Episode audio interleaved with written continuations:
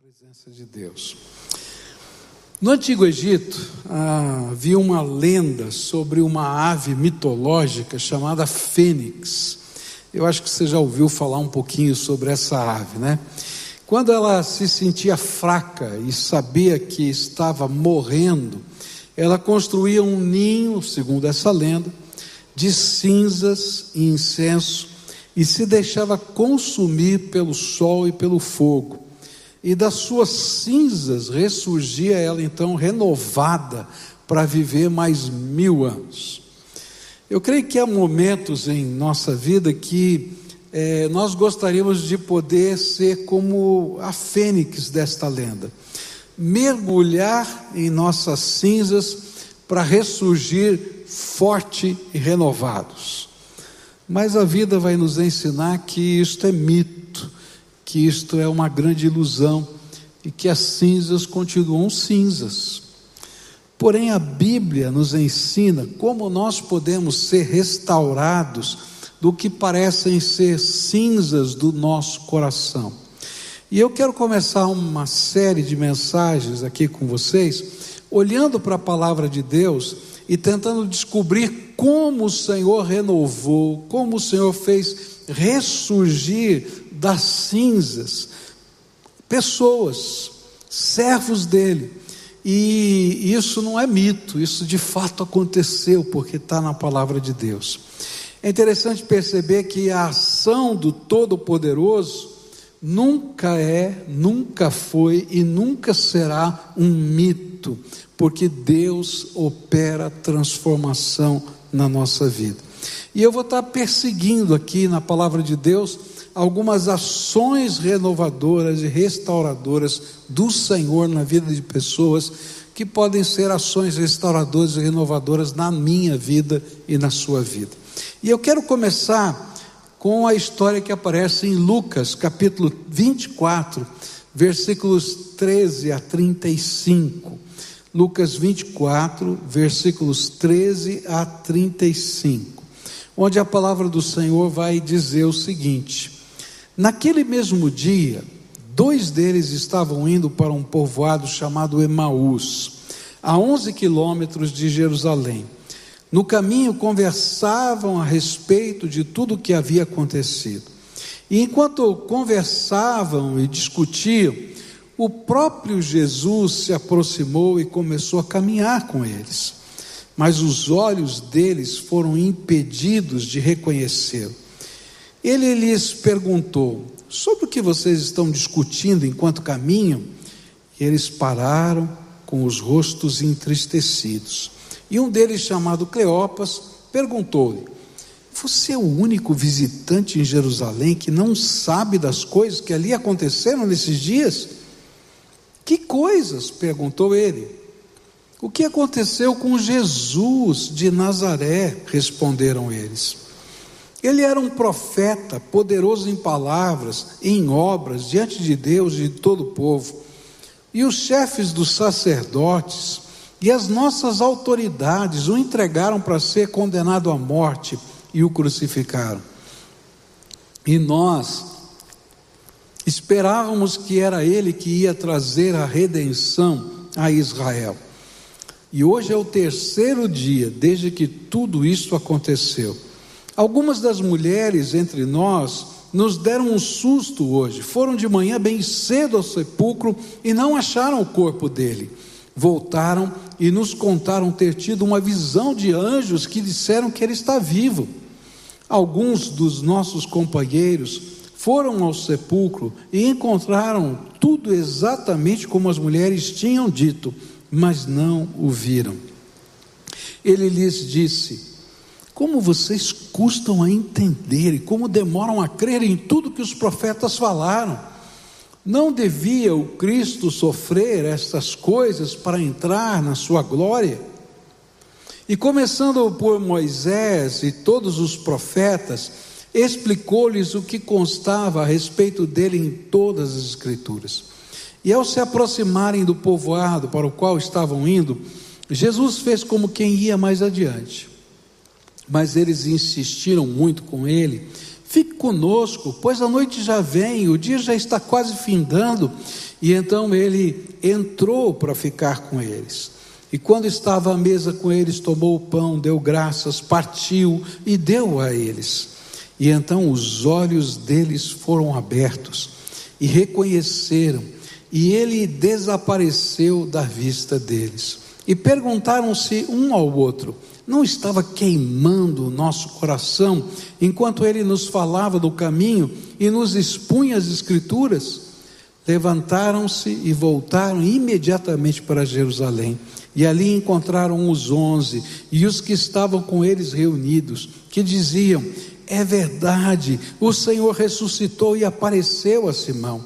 E então os dois contaram o que tinha acontecido no caminho e como Jesus fora reconhecido por eles quando partia o pão. Pai querido, nesta hora tão preciosa de estudarmos a tua palavra, vem com o teu Espírito Santo e ministra ao nosso coração. Tu conheces, Senhor, o coração, a alma, a mente, os sentimentos, as necessidades de cada um. E então, Senhor, da mesma maneira como o Senhor cuidou, tratou, pastoreou esses dois no caminho de Emaús, trata-nos, cuida de nós, Senhor. Pastoreia a nossa vida, é aquilo que oramos em nome de Jesus. Amém e amém. Uma das razões porque às vezes nós permanecemos nas nossas cinzas é a maneira como nós percebemos a realidade que está ao nosso redor. Isso fica muito claro na experiência desses dois discípulos no caminho de Emaús. Eu queria descrever um pouquinho para você como eu enxergo a narrativa desse texto. Eu creio que esses dois discípulos pertenciam ao círculo dos discípulos mais próximos de Jesus. Muito provavelmente esses dois faziam parte daqueles 70 ou 72 que Jesus tinha enviado adiante dele para realizar ah, os preparativos da missão. A Bíblia diz que ele mandava de dois em dois desses discípulos para irem de aldeia em aldeia proclamando a mensagem do Evangelho. E quando a gente lê a respeito desses 70 ou 72, a gente vai descobrir que o Senhor tinha dado autoridade para essas pessoas autoridade para expulsar demônios, para curar enfermos e assim por diante. Por isso eu creio que esses homens, esses é, dois aqui do caminho de Emaús, não apenas tinham visto milagres de Deus, mas como também tinham participado destes milagres. Mas a intriga política, a maldade dos líderes, inclusive religiosos, judeus, fizeram com que Jesus fosse morto na cruz. E creio que até o último momento, esses homens que estavam habituados aos milagres de Jesus, eles estavam ansiosamente esperando algo acontecer. Eu acho que eles esperavam que Jesus não fosse morrer na cruz que de alguma maneira inusitada, ah, alguma coisa iria acontecer, algum efeito poderoso, algum ato divino, alguns anjos apareceriam e Jesus seria livre. Mas não foi isso que aconteceu. E eu creio que até o último momento, até o tempo em que Jesus estava sendo pregado na cruz e estava na cruz, eles esperavam esse inusitado de Deus, porém não aconteceu. Jesus morreu, e essa era a realidade que eles estavam vendo. Jesus morreu. E eu creio que eles ficaram aqueles três dias ali para consolarem os seus amigos, os discípulos, os outros discípulos. Mas a realidade que eles percebiam era tão dura que não sobrara no coração deles qualquer tipo de esperança, nem fé, somente dor e desilusão. E para mim isso fica claro no versículo 21, quando ele diz assim: E a nossa esperança era que fosse ele quem iria libertar o povo de Israel, porém já faz três dias que tudo isso aconteceu. A perspectiva da realidade que eles viam era derrota, desesperança, morte e fim de todo sonho de poder, de todo sonho de transformação, de todo sonho de participar de um novo tempo em Israel. Eu creio que muitas vezes as nossas cinzas pessoais são fruto das percepções e da desesperança e da interpretação da realidade concreta, visível, palpável que está diante dos nossos olhos. Foi por isso que esses dois, quando ouviram não é, as mulheres falarem de anjos dizendo que Jesus tinha ressuscitado, eles não creram. Eles olharam e disseram: não é possível, nós vimos ele morrer. Nós vimos quando ele foi colocado no sepulcro. Acabou, gente, não adianta. E quando os discípulos, Pedro e João, voltaram, dizendo que viram conforme as mulheres tinham visto os panos ali no sepulcro, eles também não conseguiram crer. Jesus está morto, gente, não adianta. Eu posso entendê-los. Talvez eles falassem entre si: Olha, eu amo essas pessoas, tenho profundo respeito por elas, mas isso nada mais é do que um processo de negação da realidade. A gente viu, ele morreu. Eu já senti algo parecido quando um amigo pessoal faleceu e eu tive de dar notícia para sua esposa no hospital. E ela, ouvindo aquela notícia, me disse: Eu quero ver o corpo do meu marido. E aí então esperamos né, o hospital fazer os preparativos, levar o corpo até o necrotério.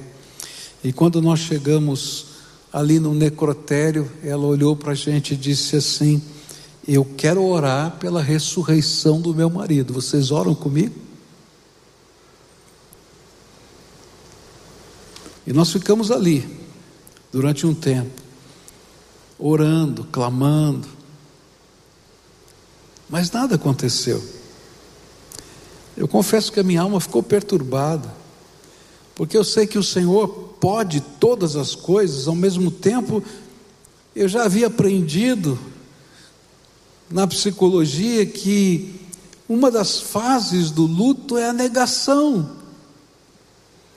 E a gente tenta negar a realidade. Por isso eu acredito que esses homens estiveram lá três dias. E depois de três dias, tentando consolar e trazer aqueles homens que estavam sonhando para a realidade, não conseguindo, eles decidem voltar para o campo. E eles voltaram para o campo, abandonando a missão, e voltaram para o lugar onde eles estavam antes de começar a seguir a Jesus. E o que eles carregavam no coração era desilusão, fruto daquilo que eles podiam perceber e entender da sua realidade concreta, visível, palpável. Jesus morreu. Aquilo que nós esperávamos que ele fizesse, não aconteceu. A maneira como nós imaginávamos que seria o fim da história, não aconteceu. O sonho que nós tínhamos de que esses políticos corruptos e vendidos ao Estado romano fossem derrubados, não aconteceu. Jesus morreu na cruz. Só que a Bíblia vai dizer uma coisa para a gente que parece ser um tremendo contrassenso. A Bíblia vai dizer para a gente que a realidade concreta, visível, palpável que esses homens viram, não era verdade. Sim, Jesus morreu na cruz, mas era verdade aquilo que aquelas mulheres disseram: Jesus ressuscitou. O que a Bíblia vai dizer é que a realidade que aqueles homens viam, sentiram, apalparam, não era toda a verdade, porque a cruz não era o fim, não era a derrota. Ao contrário, aos olhos de Deus e ao a, segundo o plano que Ele havia concebido para a nossa salvação, a cruz e a sua ressurreição eram a verdadeira vitória sobre todos os principados e potestades, e que os verdadeiros inimigos que precisavam ser destronados e derrotados não estavam no domínio público ou político, mas eram aqueles seres espirituais que precisariam ser tirados do seu poder e da sua autoridade. O que a Bíblia vai dizer é que havia uma realidade para a qual aqueles homens não eram capazes de perceber, de compreender e até de entender. Nós vamos aprender na psicologia que a realidade que vemos é uma interpretação do que os nossos sentidos percebem à luz das nossas emoções, experiências passadas, dores e alegrias, esperanças e frustrações. A realidade é uma interpretação, é isso que a psicologia diz. Eu estava vendo, vendo um documentário sobre como funciona a nossa visão, e eu não sabia disso, achei muito interessante que a nossa visão da realidade é uma interpretação da realidade. Os nossos olhos interpretam a realidade, jogam isso, a luz bate, ela reflete aqui nos nossos olhos, vai para a nossa mente. Mas a nossa mente decodifica essa realidade à luz do conhecimento que ela já tem. É interessante isso. É como se a, a nossa visão fosse cheia de lacunas, cheia de buracos que são preenchidos por aquilo que a gente já viveu, já viu, já assistiu e já sentiu. Até a nossa visão, a nossa observação, ela é incompleta. Quando nós ficamos nas cinzas, nós precisamos nos reerguer delas. É tempo de viver um outro tipo de choque de realidade que só Deus pode nos dar. E foi justamente isso que Jesus fez com esses homens. Jesus deu um choque de realidade para eles, de uma realidade que eles não podiam perceber. E como é que ele fez isso? Ele começou com as Escrituras. Dizem os versículos 25 a 27. Ele lhes disse: Como vocês custam a entender e como demoram a crer em tudo que os profetas falaram. Não devia o Cristo sofrer estas coisas para entrar na sua glória? E começando por Moisés e todos os profetas, explicou-lhes o que constava a respeito dele em todas as Escrituras. E aí Jesus começou a dar esse choque de realidade através de uma releitura do que a Bíblia ensinava sobre o Messias. A primeira coisa que Jesus mostrou foi que o triunfalismo messiânico que eles criam não era verdadeiro. Eles acreditavam que o Messias viria, tiraria é, o César do poder e Israel seria um novo império romano e que esse novo César político seria o Messias. E aí Jesus disse: Olha, não é isso que está nas Escrituras, ao contrário, o que a Bíblia ensina sobre o Messias é bem diferente. E provavelmente ele mostrou lá Isaías 53, quando diz que sob as suas feridas, sob as suas chagas, nós somos sarados, e que ele teria que sofrer e morrer por nós. E estas eram as profecias mas que ele ressuscitaria. Eu estava estudando aqui e um dos temas, uma das mensagens que eu quero pregar nessa série é sobre quando Deus dá um cântico novo, não é? E, e, é interessante porque essa expressão aparece várias vezes na Bíblia. E uma das vezes que é, essa expressão aparece está lá no Apocalipse. E lá a Bíblia vai dizer o seguinte: que o livro da história está selado e tem os selos. E todo mundo começa a chorar, porque ninguém é digno de abrir o livro da história e de retirar os seus selos. E eles estão dizendo: quem pode ser digno? E aí aparece o Cordeiro de Deus, que morreu e ressuscitou, aquele que havia sido morto e está vivo. Este sim é digno de pegar a história, de romper os seus selos e agora colocar o propósito de Deus em ordem.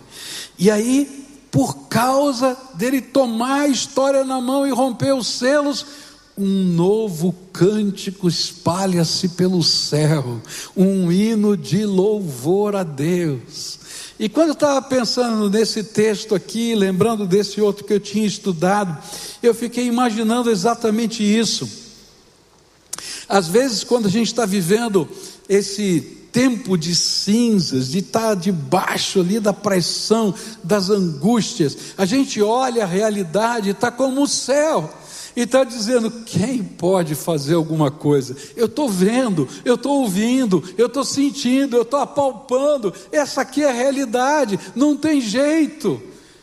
Mas aí o céu grita para a gente: há um que é digno de pegar a, o livro da história da minha vida e da sua vida nas mãos, aquele que morreu e ressuscitou, e ele pode colocar esse livro da história na perspectiva do Todo-Poderoso, e aí a realidade é mudada, e por isso pode haver um novo cântico nos meus lábios, um hino de louvor ao Deus que entra e transforma a realidade que eu não conseguia perceber.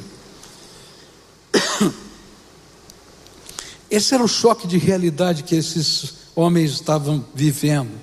E é isso que eu creio que esses homens que, que viveram é aquilo que nós podemos viver quando o Espírito Santo entra dentro de nós e continua a fazer o que Jesus fez com aqueles dois. Se você quer sair das suas cinzas, você precisa fazer uma releitura da sua realidade à luz da palavra de Deus. E essa releitura começa por descobrir a natureza de Deus.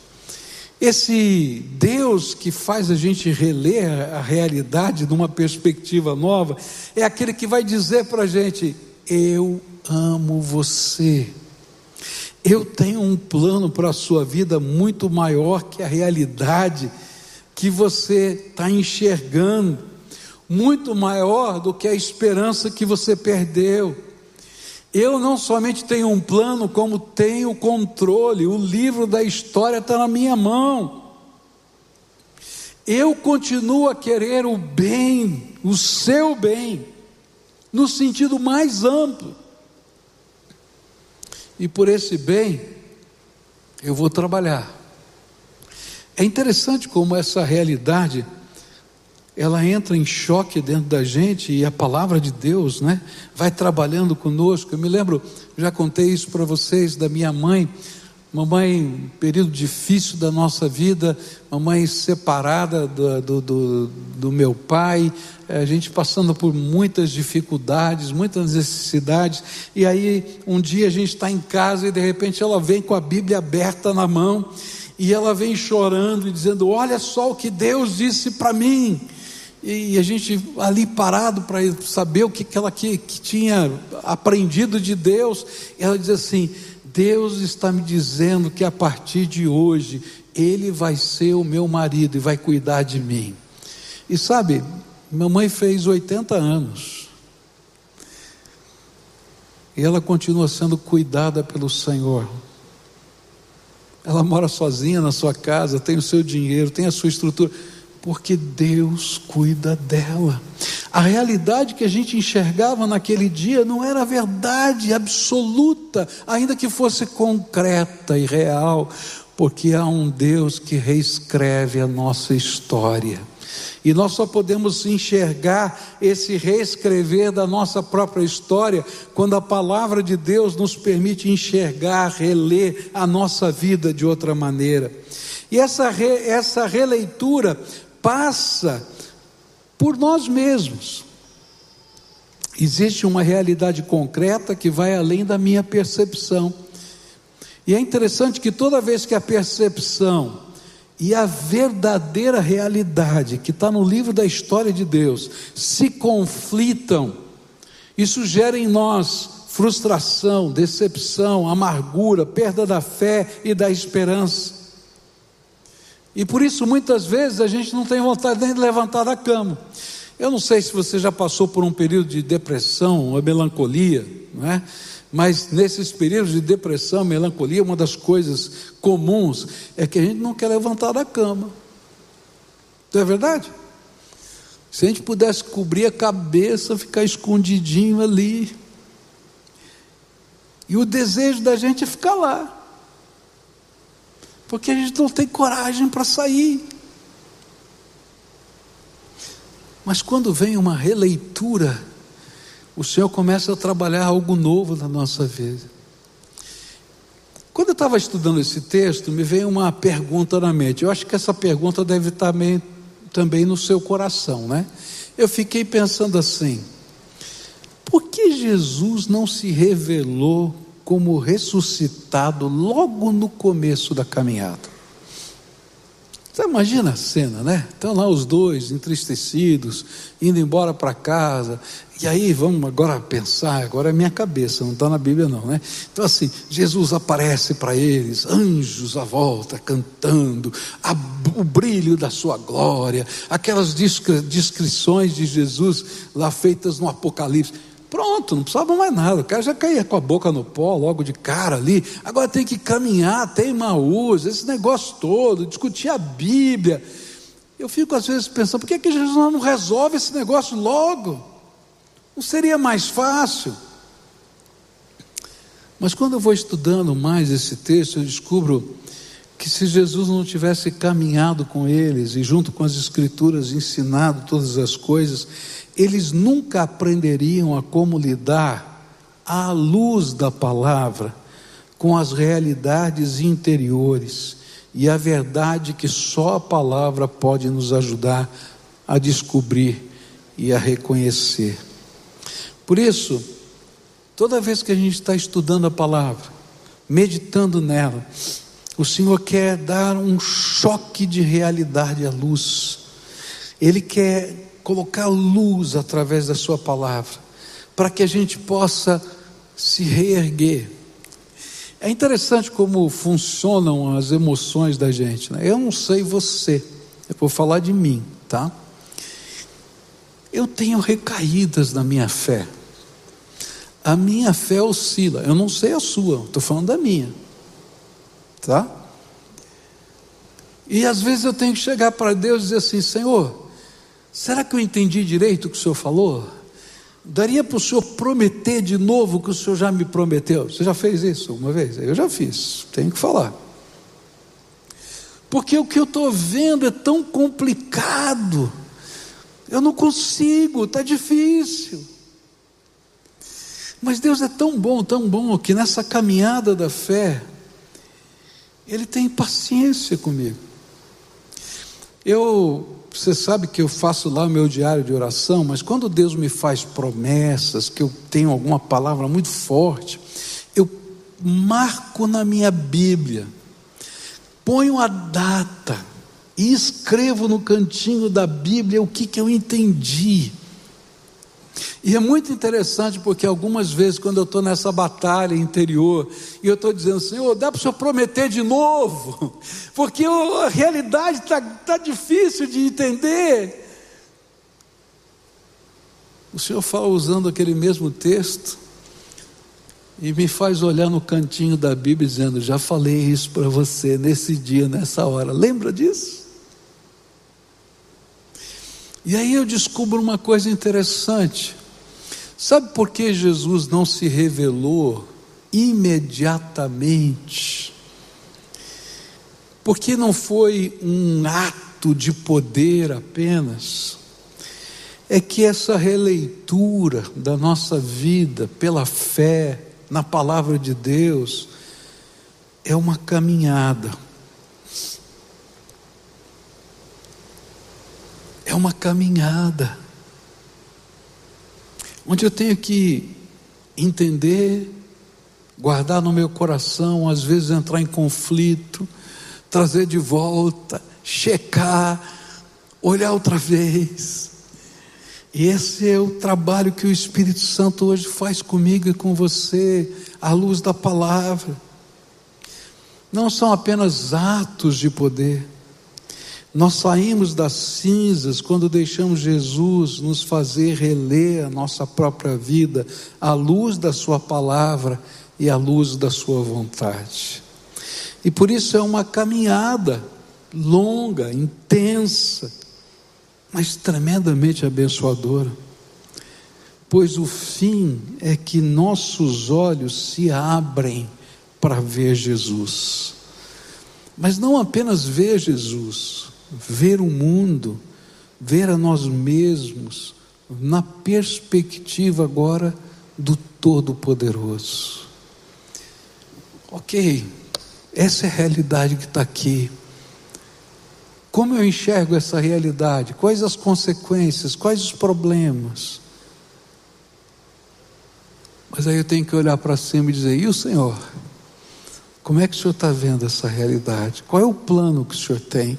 O Senhor que tem o livro da história, o único que é digno, o que, que o Senhor quer fazer com tudo isso na minha vida? E aí eu vou ter que caminhar pela fé nesse processo com Deus. Mas é interessante que Jesus não parou só nas Escrituras. E aí nos versículos 31 e 32 a Bíblia diz assim: e então os olhos deles foram abertos e reconheceram, e ele desapareceu da vista deles. E perguntaram-se um ao outro: não estava queimando o nosso coração enquanto ele nos falava do caminho e nos expunha as Escrituras? Eu acho incrível como o Senhor trata aquele que, aqueles que precisam ser erguidos das suas próprias cinzas. Em certos momentos, nós precisamos de algo maior, mais intenso, uma ajuda concreta, uma mão estendida. E foi justamente isso que Jesus fez. Quando Jesus deixou todos os outros discípulos para se revelar a dois dos menos conhecidos deles. A gente sabe o nome de um deles, Cleopas, porque aparece aqui, não aparece em mais nenhum lugar da Bíblia. E o outro ninguém sabe o nome, porque não aparece em nenhum outro lugar. Enquanto isso, ele deixou todos os outros discípulos lá em Jerusalém. Os onze que a gente conhece, mais os 70, 71, 69 ou 71, não sei exatamente, e foi cuidar dos dois foi lá, caminhou com eles um dia todo, foi à casa deles, os abençoou. E foi essa visitação do Senhor Jesus ressuscitado que fez toda a diferença. Não somente a realidade estava sendo transformada, mas o amor da busca, do pastoreio, da exclusividade, os levantou das suas cinzas. Quando o Senhor me levanta das minhas cinzas, Ele estende a mão, Ele abre os meus olhos, Ele me ajuda a enxergar a vida numa outra perspectiva e a ter esperança e fé outra vez.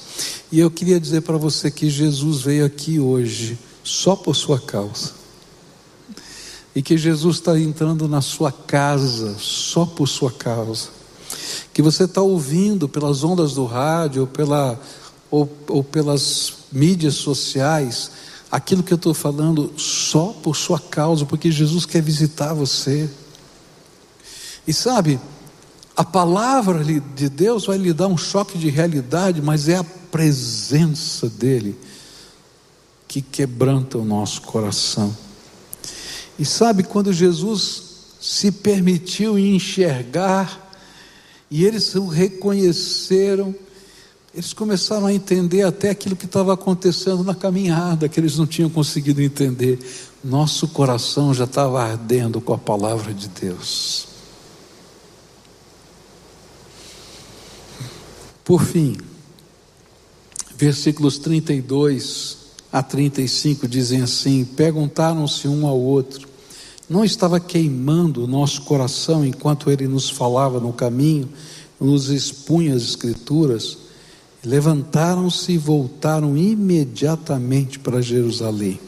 E ali encontraram os onze, os que estavam com eles reunidos, que diziam: É verdade, o Senhor ressuscitou e apareceu a Simão.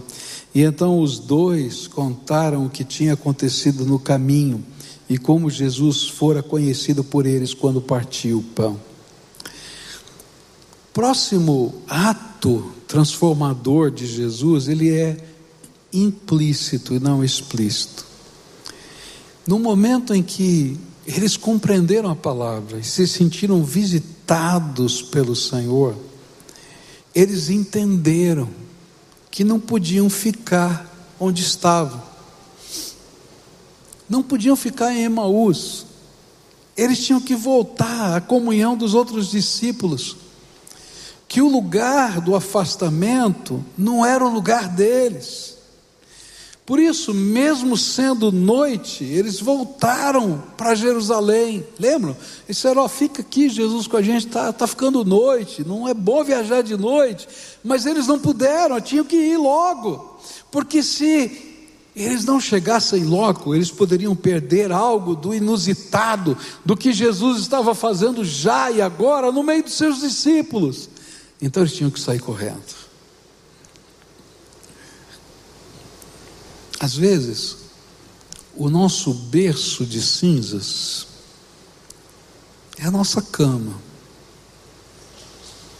A gente está lá escondido. Às vezes são os muros das nossas emoções. A gente põe todo mundo para lá para não sofrer. Às vezes, o nosso berço de cinzas está num monte de papel cheio de números. E a gente diz: ó, oh, é matemática. Às vezes, o nosso berço de cinzas está em tantas outras pequenas coisas e grandes. Mas quando a palavra de Deus nos ajuda a perceber que Deus tem um plano para a minha vida, que Ele não mudou, que Ele continua no controle, que Ele me ama,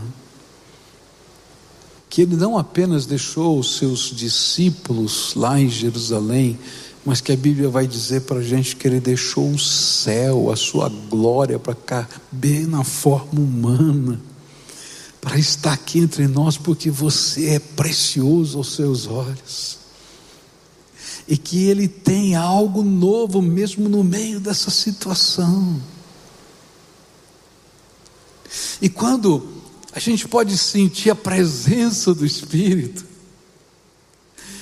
o caminhar de Jesus, o pastoreio dele, então, ainda que Jesus não nos diga nada, porque Jesus não disse nada para os discípulos, olha, voltem para Jerusalém, ele disse Sim, quando apareceu a todos eles, permaneçam em Jerusalém até que do alto seja derramado sobre vocês o Espírito Santo. Mas para aqueles dois, ele não disse: volte para Jerusalém. Mas naquela hora, eles tinham que ouvir um comando da alma: levanta agora da tua cama. Levanta agora das tuas cinzas, porque o Senhor tem algo maior. Levanta agora, porque esse não é o fim. Levanta agora, porque a história está na mão do Senhor. porque os selos vão ser abertos, porque um cântico novo virá. Levanta agora, porque a realidade está sendo escrita com as mãos do Senhor na nossa vida.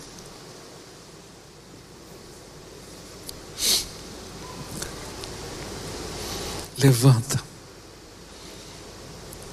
Por isso, se hoje você está passando por uma visitação, por uma releitura, por um reerguimento, se a presença de Jesus te pastoreia, então não fica de novo no mesmo lugar, porque as cinzas vão te cobrir outra vez, mas corra para estar no meio daqueles que são capazes de crer no imponderável de Deus. Algumas pessoas se afastam do lugar da comunhão, do lugar da fé, por desilusões com pessoas, pessoas que nos machucam, às vezes até com igrejas, às vezes até com o Senhor Todo-Poderoso. Mas se hoje você está sendo tratado, então não permaneça nas suas cinzas. Sair delas, das cinzas, envolve atitude de voltar, de correr, de buscar novamente, de se entregar.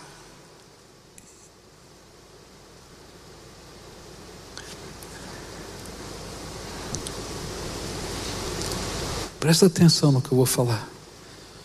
Corra, porque a hora da bênção chegou.